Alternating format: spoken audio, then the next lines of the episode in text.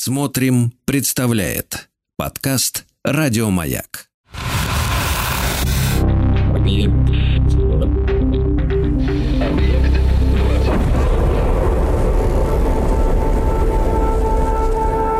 Объект 22. На маяке.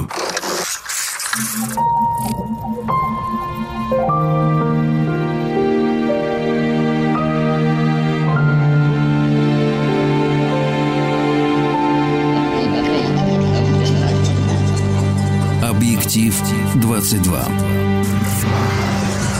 Объектив 22 – это исключительно субъективный взгляд на кинематограф с опорой на исторические события. Я Евгений Стаховский. Сегодня 17 октября, и, в общем, конечно, в этот день, как обычно, много за что было зацепиться для того, чтобы составить очередной киносписочек, но сегодня мне понравилась вот какая тема, тем более, что, ну, если уж речь об искусстве, то чем ближе к нему, тем э, лучше.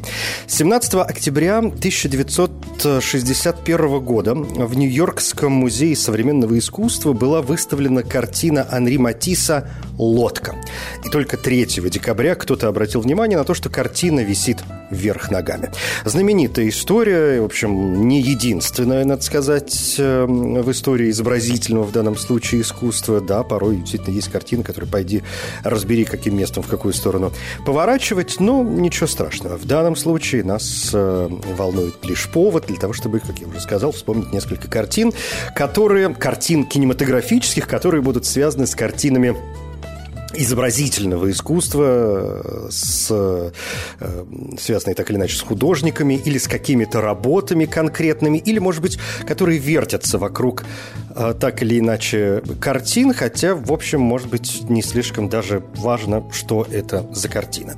Ну вот с фильма как раз на эту тему давайте сегодня и начнем. Понятно, что отечественный кинематограф периодически обращался к таким темам, но мне кажется, все-таки самой яркой работой, так или иначе связанной с картинами, конечно, остается фильм Эльдара Рязанова под названием «Старики-разбойники». Комедия 1971 года с Юрием Никулиным, Андреем Мироновым, Евгением Евстигнеевым, Ольгой Аросевой, Георгием Бурковым э, в главных ролях. Э, фильм, который, ну, конечно, можно напомнить сюжет. Юрий Никулин играет следователя, Мячикова, который вот скоро должен уйти на пенсию, и, а он не хочет этого делать, он хочет продолжать работать, а его начальник ему говорит, ну нет, ну как-то надо уже, в общем, ты старенький, и за последние там, несколько месяцев ты не поймал ни одного преступника, хотя на самом деле, э, конечно, причина не в этом, просто нужно взять на работу нового сотрудника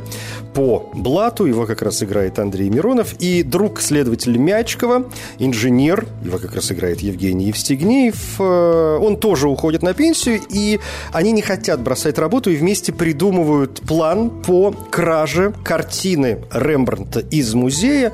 Причем, конечно, они хотят вернуть эту картину, но понятно, что вроде как похищение сделано, а потом следователь найдет эту картину, и вот тебе, значит, раскрытое преступление, но э, они попадают в довольно патовую ситуацию. Как вы помните, никто не замечает кражи этого полотна, и, в общем, как нужно из этой ситуации выпутываться. Один из самых популярных, наверное, советских фильмов, э, может быть, одна из лучших работ, киноработ Эльдара Рязанова – если помните, то крадут они картину «Портрет молодого человека с кружевным воротником». Она хранится, насколько мне память не изменяет, в Эрмитаже все-таки и была приобретена из собрания герцогини Сен-Лео в Париже. При этом, опять же, боюсь ошибиться, впрочем, что тут бояться, это одна из картин, которые вроде как приписывают Рембрандту, но на самом деле точно ну, я точно помню, что точно не было установлено его авторство, хотя, черт его знает, тут каждый день что-то меняется, поэтому, может быть, сейчас с этим делом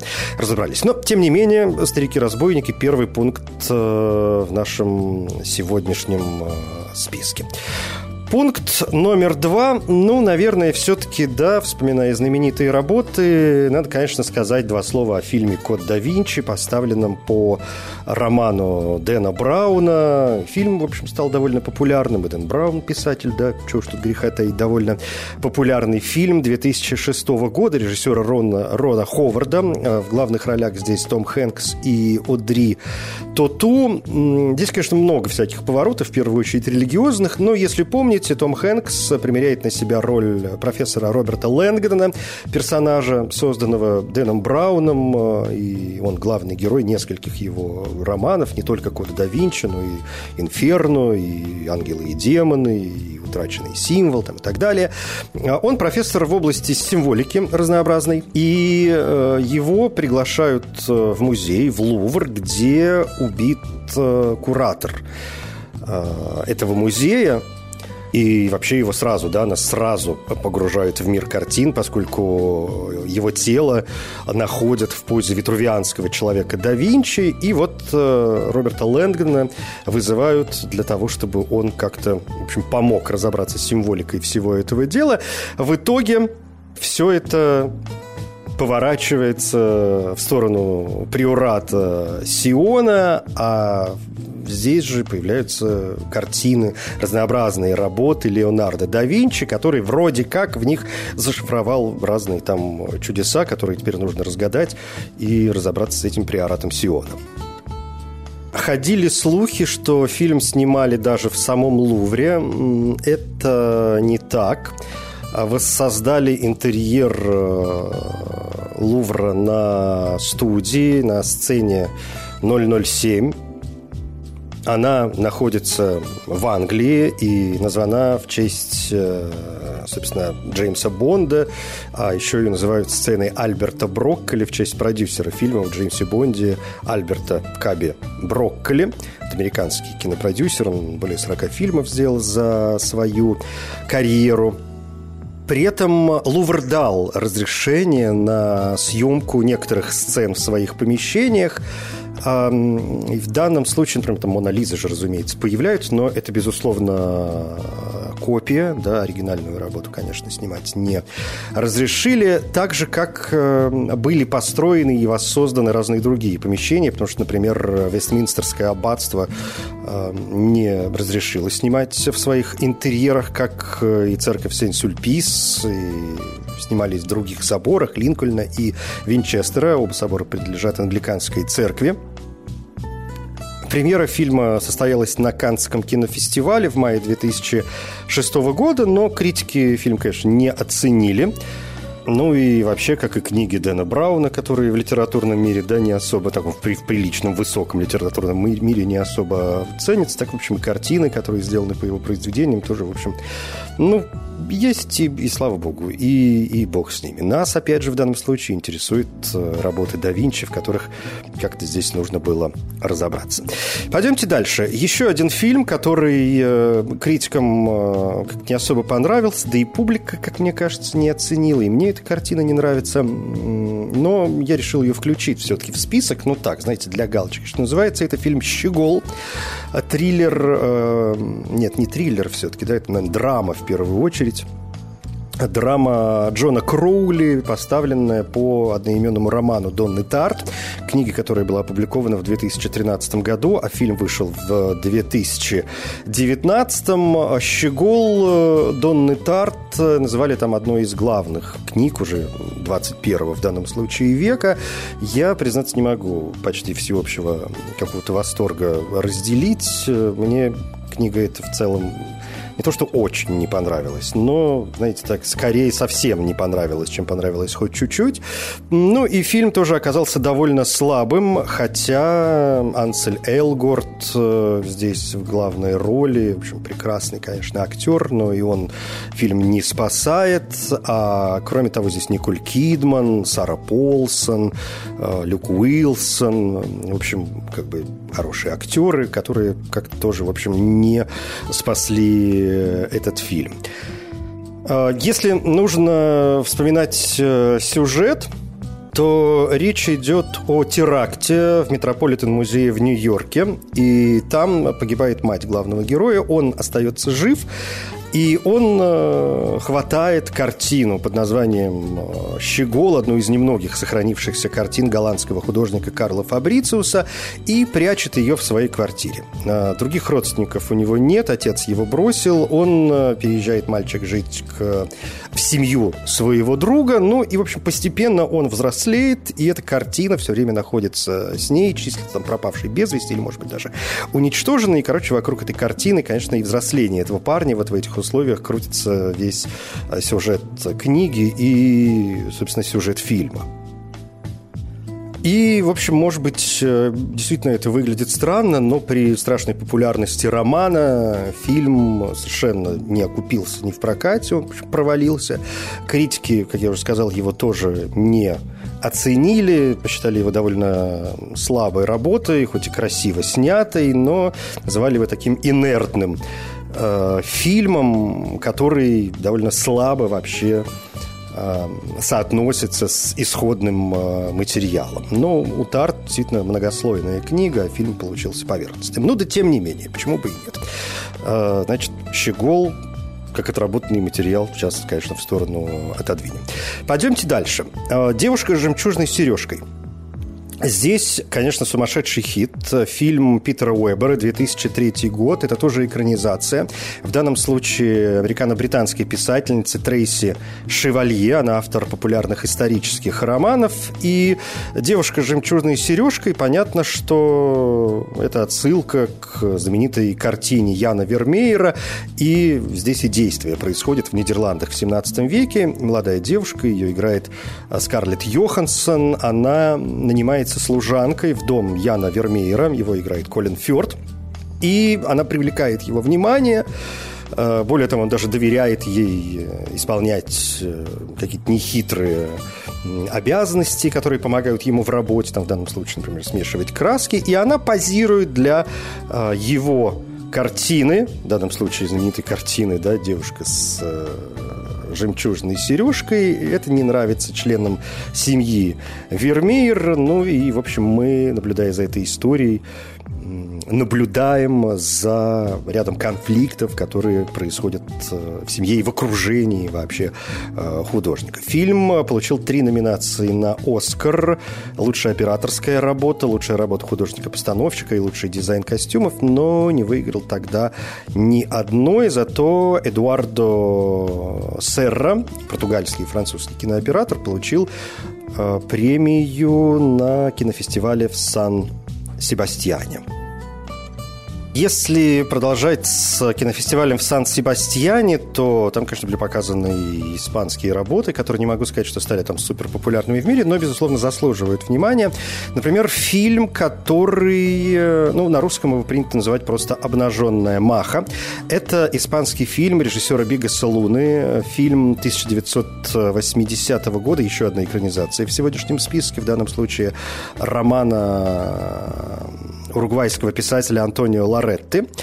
И этот э, фильм, который показали в официальной секции Международного кинофестиваля в Сан-Себастьяне в 1999 году, то есть фильм-то, собственно, тоже 1900, я сказал 80-го, да, перепутал, конечно, этот фильм тоже 1999 года, перепутал, потому что Антонио Лоретто получил э, премию «Планета» как раз в 1980 году, то есть это как раз э, в том числе за свою работу, да, связанную вот и с этой книгой, и с этим фильмом.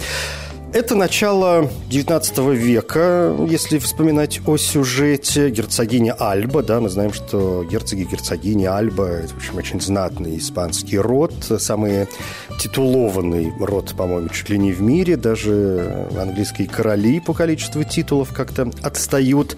И в данном случае герцогиня Альба, она устраивает торжество по случаю открытия своего нового дворца, и там присутствуют многие личности, в том числе э, художник Франциско Гойя и премьер-министр Мануэль Годой. И, кроме того, его возлюбленная Пипита Тудо, испанская дама, добившаяся даже дворянства в результате любовных отношений с Мануэлем Гадоем. И она вроде как э, стала моделью Гои для одной из самых известных э, его картин, а именно «Обнаженная Маха». Но все бы, знаете, может быть, было бы несколько скучнее, если бы герцогиня Альба не была в какой-то момент э, найдена мертвой, что, конечно, добавляет острастки всему этому делу. Фильм номинировали на несколько премий Гоя, э, в том числе за дизайн костюмов, за операторскую работу, за макияж. Ну, в общем, искренняя рекомендация. «Волаверунт», так этот фильм называется на испанском языке. Или, пожалуй, правильнее, наверное, поставить ударение, ударение на другое слово «лаверунт». Оно так будет правильнее. Кстати, есть э, версия, что позировала сама герцогиня Альба реальному э, Гойе для этой картины, так же, как и для Махи одетой. А что до обнаженной Махи, есть ведь еще и картина 1958 года с Тони э, Франциозой и Авой Гарднер в главных ролях. Такая совместно франко-итальянская работа, которую снял в Италии, но американский кинорежиссер э, Генри Костер. Но этот его фильм как-то, в общем, тоже слегка потерялся в э, годах. Давайте вспомним еще и драматическую картину под названием «Ночной дозор». Это фильм Питера Гринуэя, посвященный истории создания картины Рембрандта, собственно, «Ночной э, дозор». Фильм, в котором Рембрандта играет Мартин Фримен – не могу сказать, что это прям э, биография Рембрандта. Здесь все-таки скорее важнее именно визуальная составляющая, поскольку фильм основан на ряде картин той эпохи. И э, речь здесь идет о событиях, которые происходили в середине 17 века. Только что закончилась война с Испанией. Рембрандт ван Рейн, художник, дерзкий, резкий, э, непристойный, при этом популярный и признанный уже во всей Европе, он принимает заказ э, написать портрет начальника стражи. И выяснив, что некоторые, как бы это сказать, современным, если выражаться языком, офицеры полицейские, они виновны в убийствах и в заговорах, художник в знак протеста написал свое знаменитое полотно «Ночной дозор» и «Ночной дозор» или «Тайны ночного дозора» фильм, который для Гринуэя стал начальным в его трилогии. Потом был «Гольцус» и «Пеликанья компания» картина 2012 года. Здесь речь идет о голландском художнике 16-17 веков, собственно, Хендрике Гольцусе. А затем Гринуэй грозился поставить фильм об Иерониме Босхе, но вот на этот момент, на 2023 год, этот проект пока еще э, не состоялся. Ну и в первой части, наверное, успею рассказать про еще один фильм. Ну пусть это будет «Фламандская доска». Фильм 1994 года, картина Джима Макбрайта по мотивам знаменитой книги Артура Переса Реверте, собственно, фламандская доска, и действие здесь происходит в Барселоне, что-то нам как, никак из Испании не выбраться. Действие происходит в Барселоне, где девушка, восстанавливая старинное полотно, изображающее игру в шахматы, обнаруживает загадочное послание, и она гордится этим открытием, решает разобраться в значении надписи, которую она увидела, и в которой, вероятно, могло быть как-то зашифровано некое загадочное убийство, произошедшее бог знает когда, и она обращается там, к своим разным знакомым людям, и, тот момент, когда, кажется, она приближается уже к разгадке, э, разнообразные знакомые и друзья Джулии начинают умирать при загадочных обстоятельствах. Здесь э, в центре картина фламандского художника Питера Ван Гюйса. «Игра в шахматы». Джулию, эту девушку-реставратора, играет Кейт э, Бекинсейл, но надо сказать, что фильм, в общем, как-то довольно серьезно отличается от книги, в том числе и сюжетно. То есть это, в общем, мотив один, но по большому счету это два разных э, произведения, поэтому, в общем, наверное, стоит обратиться и к книге, которая очень легко и довольно увлекательно читается, и к фильму, который стоит посмотреть, ну вот благодаря неплохим актерским работам, поскольку здесь еще Джон Вуд, э, Шенейд Кьюсак, э, Хелен Макрори, разные другие менее, может быть, знаменитые актеры, но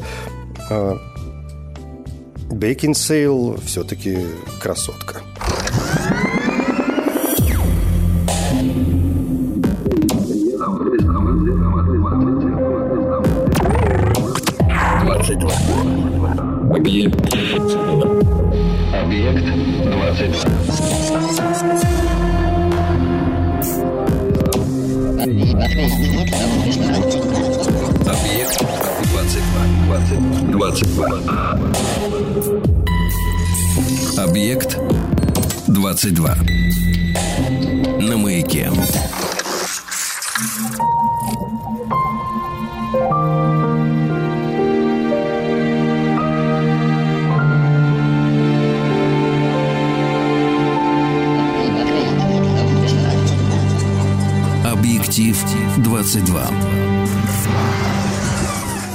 17 октября на календаре. Сегодня вспоминаем некоторые фильмы, так или иначе связанные с картинами, ну, с художественными, я имею в виду картинами, с полотнами, да, нарисованными, а не картинами художественными по части кино. То есть вспоминаем картины про картины.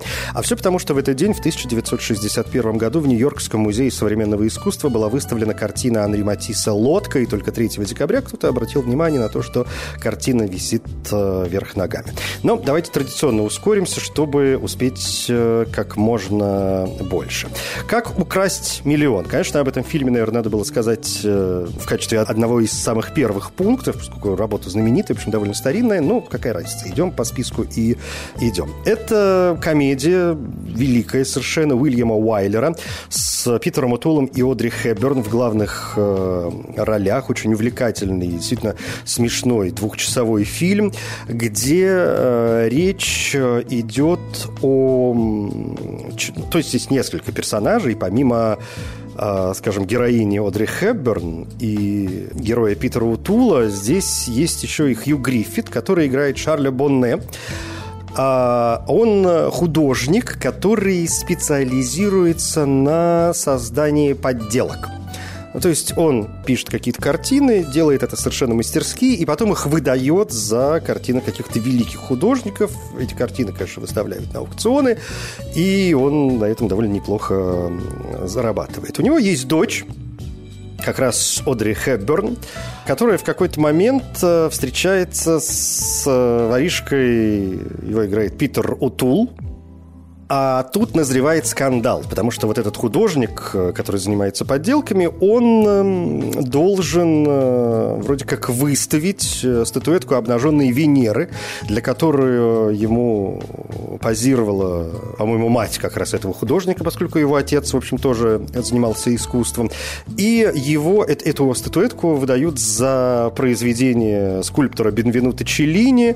Это должны, значит, выставить на довольно серьезной выставке, ошибки, и, конечно, есть серьезные опасения, что обман раскроется, и тогда к чертовой матери полетит, что называется, дело всей жизни.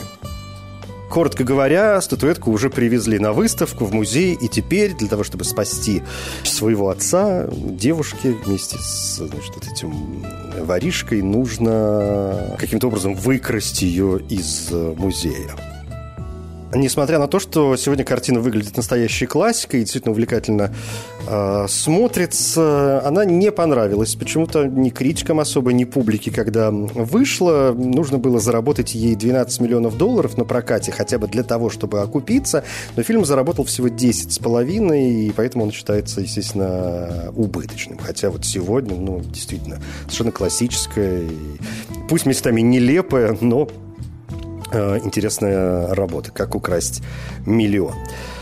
Фильм э, «Герцог».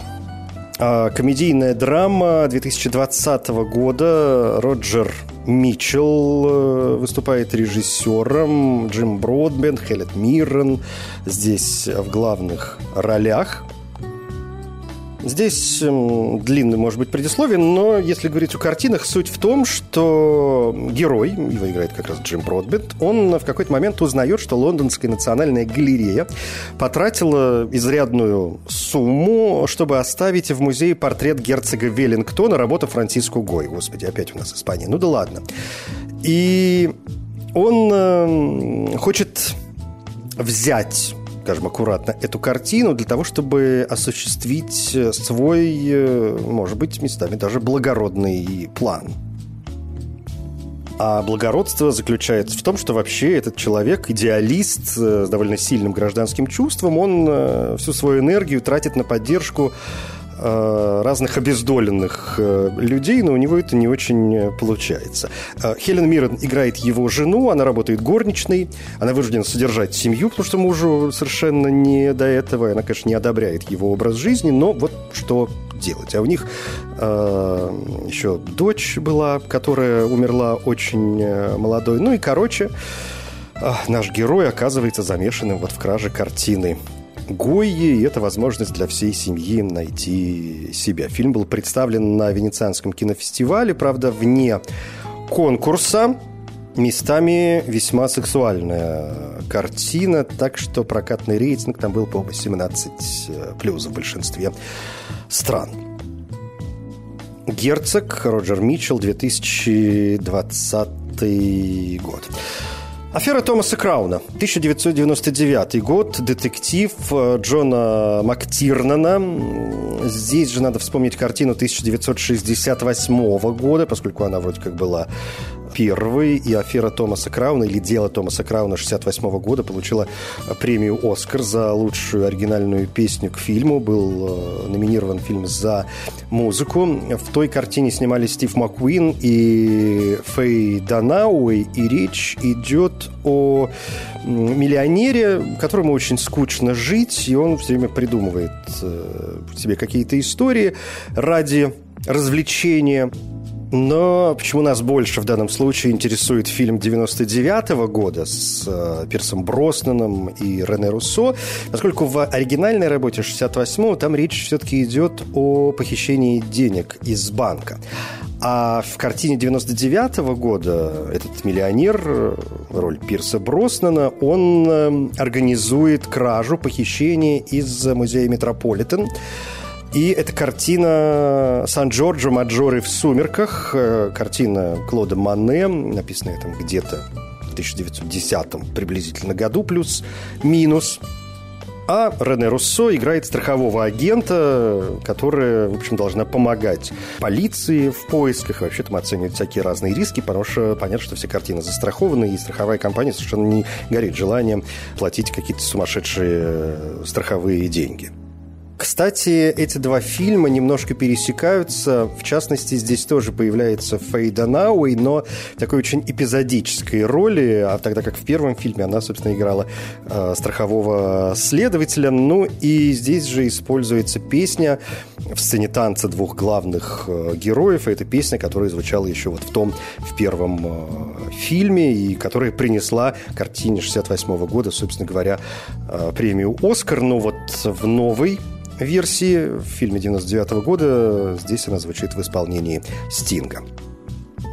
Нечто подобное, ну, в смысле поисков картины, происходит в фильме 2004 года «Похитители картин». Это испанская работа, фильм в котором из художественного музея в Барселоне украдена очень известная, очень дорогая картина, картина Эль Греко, и она была выставлена там с позволения ее владельца, но после ограбления э, девушка должна приехать э, одна в Испанию для того, чтобы возвратить эту картину Эль Греко, а она работает у владельца как раз этой картины консультантом по искусству а ее туда отправляют, потому что именно она убедила владельца выставить это полотно в художественном музее, из которого картина в конечном итоге была украдена. И она приезжает в Барселону, там она встречается со своим э, старым товарищем, э, которого тоже пригласили э, давать консультации по поводу этого расследования. И довольно быстро мы узнаем, что у этой парочки довольно долгая и серьезная э, история с разными секретами и тайными чувствами. Ну, в общем, здесь, конечно, не без романтической истории. В фильме, кстати, появляется Уильям Болдуин, он играет э, офицера полиции Нью-Йорка, а Элен Помпео как раз в роли вот этого консультанта, арт-агента из э, Нью-Йорка. А еще там есть, например, Саймон Андрео в роли главы русской мафии.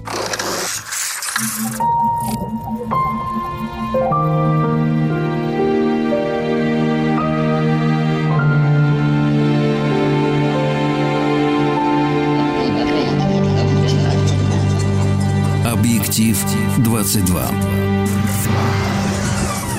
22. Объектив 22 – это субъективный взгляд на кинематограф с на исторические события. Сегодня вспоминаем некоторые фильмы, так или иначе связанные с э, картинами. И да, у меня есть еще несколько работ, которые сегодня запросто можно вспомнить. Например, фильм «Ограбление по Фрейду». Это редкий наш поворот в сторону анимации. Это мультик венгерского режиссера Милорада Крстича. Фильм 2018 года. Очень интересная картина, связанная с разными работами разных художников художников 19-20 веков. И речь здесь о психотерапевте, который связывается с разными жуликами для того, чтобы те для него крали картины, которые вызывают его интерес. И мы, в общем, понимаем, что сейчас тут речь пойдет о Лувре, об Эрмитаже, о Нью-Йоркском э, музее современного искусства, о британской галерее Тейт, о других э, музеях и выставочных э, площадках. Здесь несколько выдающихся совершенно работ, и Боттичелли, и Гальбейн, и Поль Гоген, и Ван Гог, и Рене Магрит. Ну, в общем, конечно, визуальное удовольствие. «Ограбление по Фрейду», 2018 год.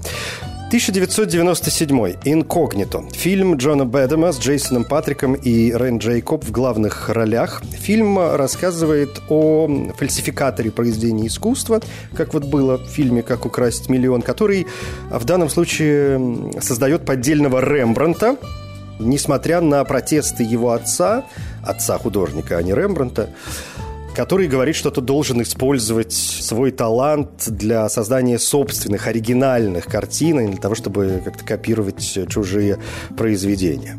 И он отправляется в Амстердам, чтобы изучать работы Рембранта. Он, конечно, планирует э, все это дело обтяпать. Он создает свою картину в мастерской на чердаке, используя старинные материалы.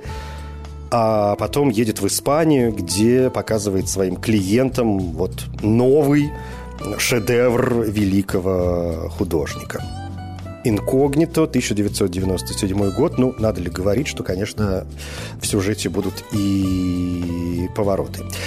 «Гамбит» комедия Майкла Хоффмана. Еще один ремейк на сегодня, поскольку был уже такой фильм в 1966 году. Фильм «Ограбление» Рональда Нима. Там снимались Майкл Кейн и Ширли Маклейн в первом фильме речь идет о похищении все-таки статуэтки, а не картины. А вот в «Гамбите» 2012 года как раз речь идет о продаже картины Клода Мане «Стага на закате», причем картина эта поддельная. А ее нужно продать одному ну, не очень приятному, скажем так, человеку богатому. А в коллекции этого человека уже есть э, эта картина, написанная Моне. И герой Колина Ферта здесь рассчитывает на то, что его босс э, захочет купить для комплекта и вторую картину за, в общем, довольно серьезную э, сумму, и для этого разрабатывается большая афера. Кроме Колина Ферта здесь Камерон Диас, Алан Рикман, э, Стэнли Тучи, Фильм не очень понравился ни публике, ни критикам. Актеры, конечно, дают жару, но все в один голос э, утверждают, что рядом по остроумию это не стоит с оригинальной картиной 1966 года. Лучшее предложение. Итальянская картина, психологический триллер Джузеппе Торнаторе. Здесь э, тоже блестящий актерский состав. Джеффри Раш, Джим Стерджи, Сильвия Хукс и Дональд Сазерленд. Это 2013 год, и здесь история любви и обмана в мире дорогих художественных аукционов и антиквариата. Джеффри Раш играет искусствоведа и аукциониста с большим авторитетом, и однажды ему звонит женщина, которая хочет продать э, коллекцию антиквариата, унаследованную ею от родителей, но у нее агорафобия, она никогда не выходит из дома, не хочет, чтобы ее видели другие. Дальше начинают происходить некоторые события, которые, в общем, серьезно влияют на жизнь э, главного героя. В фильме мы видим ряд выдающихся произведений. Здесь и Рафаэль есть, и Тициан, и Альбрехт Дюрер, и Рубенс, и Тинторетто, и даже Модильяни, по-моему, там каким-то образом появляется. Так что есть за что глазу зацепиться. Фильм «Транс» – еще один триллер, в данном случае режиссера Дэнни Бойла. И еще один ремейк, правда, то был телефильм 2001 года. В фильме года 2013-го Джеймс МакЭвой, Розарио Доусон и Винсан Кассель. Здесь Джеймс МакЭвой играет сотрудника аукционного дома, который вместе с сообщниками организовывает похищение картины Франциску Гойя. Ох, что-то как-то сегодня много Агоя. Ну, что делать, великий испанец. Э, картины «Полет ведьм» или «Ведьмы в воздухе» иногда ее называют. Все-таки «Полет ведьм» более какое-то устоявшееся, мне кажется, название. Ну, и э, во время преступления он получает удар по голове. Эта травма приводит его к амнезии, он не может э, теперь вспомнить, куда он спрятал картину. И его сообщники нанимают э, женщину-гипнотизера, Розарио Доусон ее играет, которая должна помочь нашему парню восстановить э, свою память. Ну и, пожалуй, все на этом. Конечно, я мог бы назвать еще там два-три десятка работ, связанных конкретно с художниками, но мы сегодня все-таки более э, вспоминаем фильмы про картины, нежели да, про там, биографии тех или иных художников. Так что м- разнообразные кошачьи миры Луиса Уэйна как-нибудь в другой раз. Это «Объект-22», я Евгений Стаховский. Спасибо.